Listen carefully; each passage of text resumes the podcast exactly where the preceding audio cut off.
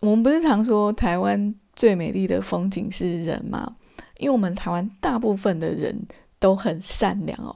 我们今天有能力选择善良哦，是因为我们都还拥有一个很基本的生活的水平哦。我们可以拥有这样的一个基本的生活水平，其实有的时候是需要某个程度的幸运哦。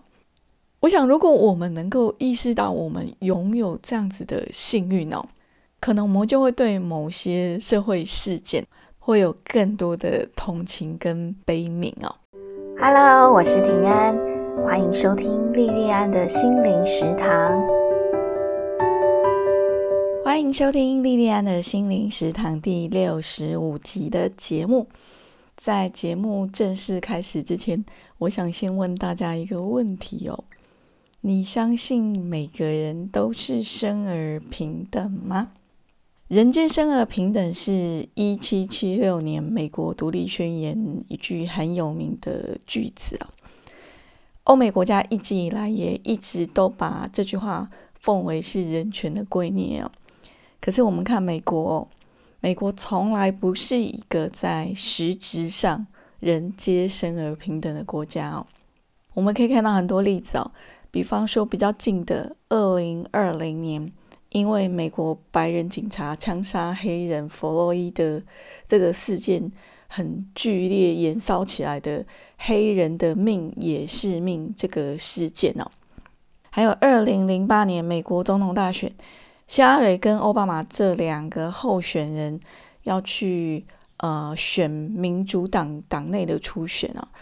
那这一场选举也引起很大很大的讨论哦，就是因为。这两位总统候选人，一个是女人，一个是黑人哦。那除了在种族跟性别上显而易见的不平等以外，资本主义它也形成贫富之间的一个天然阶级哦。可是虽然是这样子哦，在整个西方主导的主流价值底下哦，在人权上面。基本上都还有一个基本的价值底线哦，所以黑人的命也是命这个事情哦，就被全球舆论很严重的挞伐哦。那如果不是因为后来新冠肺炎疫情很严重哦，要不然这一把火还不知道会烧成什么样子哦。可是我们所公认的这个人权普世价值，在印度并不是很适用哦。大家都知道，印度教有很根深蒂固的种姓制度哦。每一个人从出生的那一刻开始，就被牵进了他们那个姓氏的阶级里面哦，决定了他们这一辈子的尊卑贵贱哦。大多数的印度人也对这个制度深信不疑哦。他们认为这一辈子的命运是前一辈子的业所造成的结果，没有办法改变哦。他们这一辈子能够做的，就是安分的待在他们所属的这个阶层里面，去创造好的业，希望下一辈子有机会转身到比较上层的种姓哦。两千年之后，大概十年左右的时间哦，我几乎每一年都会跟公司请休假去印度一两次哦。那每次在那边待的时间大概是两个礼拜左右。我刚开始去的那几次，其实文化冲击蛮大的。印度的贫富差距很明显哦，有钱人家住的是那种整栋的劳阿厝哈，然后那个劳阿厝里面就有很多干干净净的佣人，就服侍这个主人的一整个家子哦。可是，在这个漂亮的这个劳阿厝外面呢，到处都可以看到脏兮兮的穷人，然后还有很多很瘦很瘦的乞丐哦。我记得有一次在印度待的时间刚好是他们的雨季哦。有一天在大雨之后出去，那个地上都是泥泞哦。那时我就看到一个很瘦很瘦的妈妈，那手上抱一个婴儿，那旁边还有几个很小的小孩哦。他就去喝那个就是泥水挖洞里面的这个水哦。后来我那天傍晚又回来住的地方的时候呢。又看到这个妈妈，然后她是用那个泥水挖洞里面的水在洗澡。刚开始看那种景象，都会觉得说啊不忍心啊。可是我这样看了一天两天，觉得啊不忍卒睹。可是看了一个礼拜、两个礼拜以后呢，就没有感觉了。那你想想看，连像我这样一个没有长期住在印度生活的外国人，我都已经没什么感觉了。那真正生活在那里的印度本国人，你会觉得他对街上的那些穷人会有多少同情心？哦，我们知道印度的种姓有四个阶级哦。那第一个阶级是婆罗门哦，就是呃祭司啊，就是祈祷拜拜的祭司跟老师啊。然后第二个阶层是刹帝利啊，刹帝利就是士兵跟统治阶级。那第三个阶层是废社，废社就是一般的农工商劳动者，还有最下面的一个阶级叫首陀罗，就是奴隶哦。我们知道说印度的种姓有这个四大阶级哦，可是这是大的种姓哦。那其实在这四个大的种姓里面，他们还有依照他们的姓哦，再细分成很多的阶级哦。我那时候跟很多的自工朋友。刚开始在印度，我们那时候在办活动的时候，其实我们也不是很晓得这些细节哦。可是当地的人几乎一看到那个信哦，心里面就有很清楚的那个等级的划分哦。像我们办活动，我们都是自由入座，可是当地人呢，都会按照他们自己的阶层哦，就从前面到后面哦，按照那个阶层去坐他们的位置哦。我印象深刻的经验有两次哦。一次是有一个小朋友，他进了我们这个活动场地哦，然后进来之后就一屁股就坐在最前面的位置，可是他妈妈就以很快的速度哦，就啪啪给他两个很响亮的巴掌哦，还把他往后面的位置上面拖。那另外一次经验是跟一个婆罗门的一位有点年纪的女性在聊天哦，她在跟。我聊说他以前他们家的状况有多么多么的好，然后整个口气就是非常的自豪，非常的骄傲哦。可是实际上那时候他们家的经济状况已经开始不太好了。那虽然他现在他们家的状况不是那么好，他还是对他出生的这个姓哦有非常非常大的骄傲哦。我后来当妈妈以后，到现在我就暂时都还没有机会再去印度哦。这几年我有听到我们当年一起共事的职工朋友有讲哦，我们那时候住的地方啊，在新德里哦，已经改变很多，交通啊、街上的状况啊，那尤其是基础设备都改变很多。可是我觉得这些东西无论改善的多么的大哦。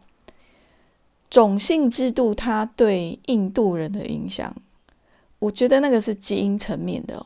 是基因层面的难以撼动哦。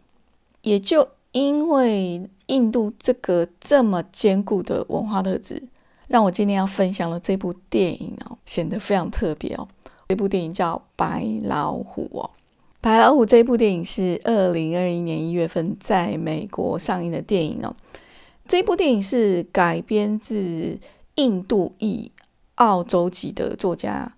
亚拉文·雅迪加的同名小说，由伊朗裔的美籍导演拉明·巴赫拉尼所导演哦。这部电影是由一间美国的公司所制作。这部电影主要是在讲印度一个低阶种姓的年轻人，叫巴拉姆。他借由寄生高阶种姓的老板哦，透过他自己的很多的聪明跟诡计哦，可以这样讲哦，跟他的很多诡计哦，从一个很穷很穷家乡里面的一个奶茶铺小伙计，后来翻身成为企业家的故事哦。整部电影是以男主角巴拉姆他自己的视角去讲他自己的成功故事哦。那在这个故事里面，他好几次都提到鸡笼哦，鸡笼不是那个台湾北部的鸡笼，是那个养鸡的笼子哦。他就讲哦，他说鸡笼是印度的特产哦，鸡笼里面的鸡会被拉出来杀掉哦，那后面还没有被杀掉的鸡哦，看到前面的鸡被杀，知道说自己也快要被杀了，可是却不会反抗哦，甚至他连要逃的念头都没有哦。他讲这个鸡笼里面的鸡，就是在讲印度的低阶种姓哦。即使他是被高阶种姓的人歧视，甚至是不人道的对待哦，他们也完全不会去想要改变哦。可是巴拉姆他虽然是低阶种姓哦，他不想当一头鸡哦，他选择当一头白老虎哦。白老虎在印度人的文化里面，它是一个很稀有的动物，一个世代才会出现一次哦。男主角巴拉姆，他最后从这个像铜墙铁壁一样牢固的这个种姓制度里面翻身，从下流变成上流哦。在印度的社会里面，他真的就像白老虎一样的稀有哦。其实巴拉姆不是一开始就有理想跟抱负要去当一头白老虎哦，他一开始也只是想要好好的活下去而已哦。所以他本来也只是一头鸡笼里面的鸡哦。那虽然他一开始就慧眼识老板哦，他们家本来的雇主有一个从美国留学回来的小儿子叫阿孝克哦，他就看到说，诶，这个人会是一个好人哦，所以他就想尽办法让他自己当上了这个阿孝克的二号司机哦。那他前面有还有一个一号司机哦。后来，阿肖克还要去印度的首都新德里，要建立他自己的事业哦。他就用了一些不是很好的手段，让这个一号司机就被开除哦。可是，虽然有这个事情哦，他基本上还是一个非常安守本分的仆人哦。对阿肖克跟阿肖克的家人都非常非常的忠心哦。阿肖克他是在美国受的教育哦。然后阿肖克他的太太叫粉基哦，他的太太粉基她也是低阶种姓哦。可是粉基她从小就在美国长大，也在美国拿到一个医学博士的学位哦。所以这对夫妻他们基本上是很美国作风的哦。他们两个人对待巴拉姆的方式哦，比较像是对待下属跟朋友哦。就比较不像阿肖克的其他家人哦，就不把仆人当人看哦，会对这些仆人很随便就打骂这样子哦。也就因为如此哦，巴拉姆对这个阿肖克夫妻更加的死心塌地哦。可是如果这个剧情就只是这样子的话，就不会变成一部电影哦。后来故事有一个很大的翻转的关键是。阿孝克的太太粉基，她半夜酒驾撞死路上的一个小女孩哦。阿孝克他的家人就逼巴拉姆去顶罪哦。那这个事情过没有多久哦，还被巴拉姆发现说阿孝克他有打算要把他这个司机给换掉。这两个事情开始让巴拉姆有了其他的念头哦。然后后来就有了一个非常让人家很惊讶的一个剧情的大反转哦。《白老虎》这部电影呢，很容易就会让人想到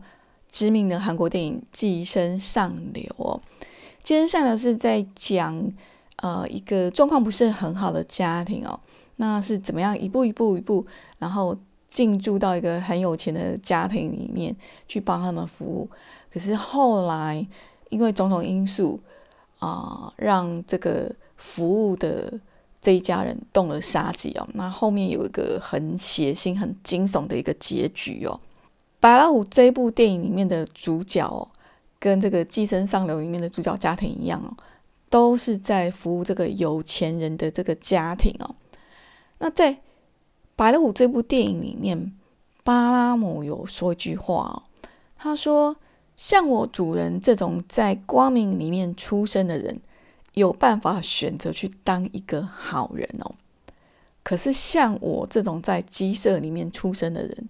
就没有办法去做这样的选择了。他这一段话呢，也跟《寄生上流》里面有一段剧情哦。他这段剧情是说，这个服务这个有钱人家的这一家人姓金哦。这个他们有一次就趁这个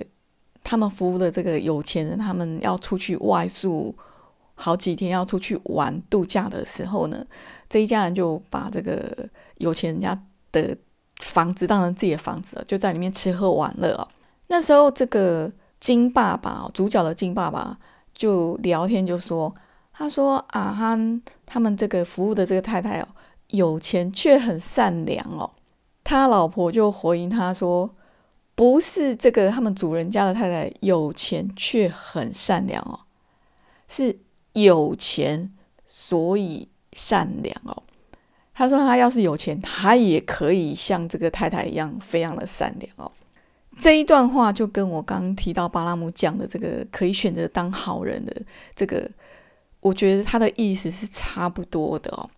那像白老虎的巴拉姆。他跟这个寄生上流的主角一家金家人哦，他们都住在地下室里面哦。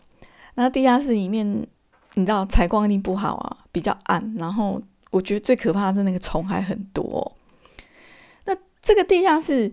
其实不只是一个物质环境上的一个叙述，它更是这个剧情核心的这个阶级的隐喻哦。在白老虎跟寄生上流这两个故事里面哦，有钱的主人哦，无论是白老虎里面的阿肖克哦，他们虽然看起来很相信这个人权的价值哦，还是寄生上流里面那个看起来对他们雇的人都很客气的这一对夫妻哦，基本上这两家的主人哦，他们骨子里面都还是高高在上哦。然后把他们雇的这些人视为是比较低等的人哦，那也因为他们藏在这个话语里面，或者是说藏在他们平常的生活里面的很多呃，他们自己没有自觉到的一些动作，隐藏的这些骄傲跟歧视，让巴拉姆跟让寄生上流的主角的一家人有感觉到。因为这样子的骄傲跟歧视，因此就带来了这个有钱人家他们这个后来的杀身之祸。这两个故事让我想到我之前在艺术大学念书的时候，我记得有一次我们上课的时候，导播学老师就有聊天，就聊到哦，他说有些人觉得街上的游民哦，是他们自己不知进取哦，才会在街上流浪哦。有些人就会反对说，慈善机构去帮忙这些游民哦。可是我们老师说，无论这些游民他们流落街头的原因是什么，我们都要感谢社会上有一群人愿意对这些街友去伸出援手哦。如果没有这些善意，让这些街友们还有基本活下去的能力哦。我们可能都没有办法拥有像现在这样一个还算平安的日子哦。Amazon 的创办人贝佐斯有句名言哦，他说：“聪明是一种天赋，可是善良是一种选择哦。”可是其实对三餐都吃不饱的人哦，或是有一餐没一餐的人来讲哦，善良并不容易成为。他排名比较前面的选择，对于这个生存都有困难的人来讲哦，活下去才是最重要的哦。《白老虎》这部电影它的结局哦，其实嗯，虽然主角后来变成一个很成功的企业家，可是那个过程是非常非常血腥的哦。那这个结局其实让我呃。替印度的一些低下的阶层觉得有很深很深的悲哀哦，那也会觉得说，像我们在台湾的绝大多数人哦，我们不是常说台湾最美丽的风景是人吗？因为我们台湾大部分的人都很善良哦，我们今天有能力选择善良哦，是因为我们都还拥有一个很基本的生活的水平哦。我们可以拥有这样的一个基本的生活水平哦，其实有的时候是需要某个程度的幸运哦。我想，如果我们能够意识到我们拥有这样子的幸运哦，可能我们就会对某些社会事件啊，某些看起来不是很好的社会事件哦，对那些社会事件会有更多的同情跟悲悯哦。白老虎这部电影我就分享到这边，非常非常感谢你的收听跟支持，我们下次再见喽。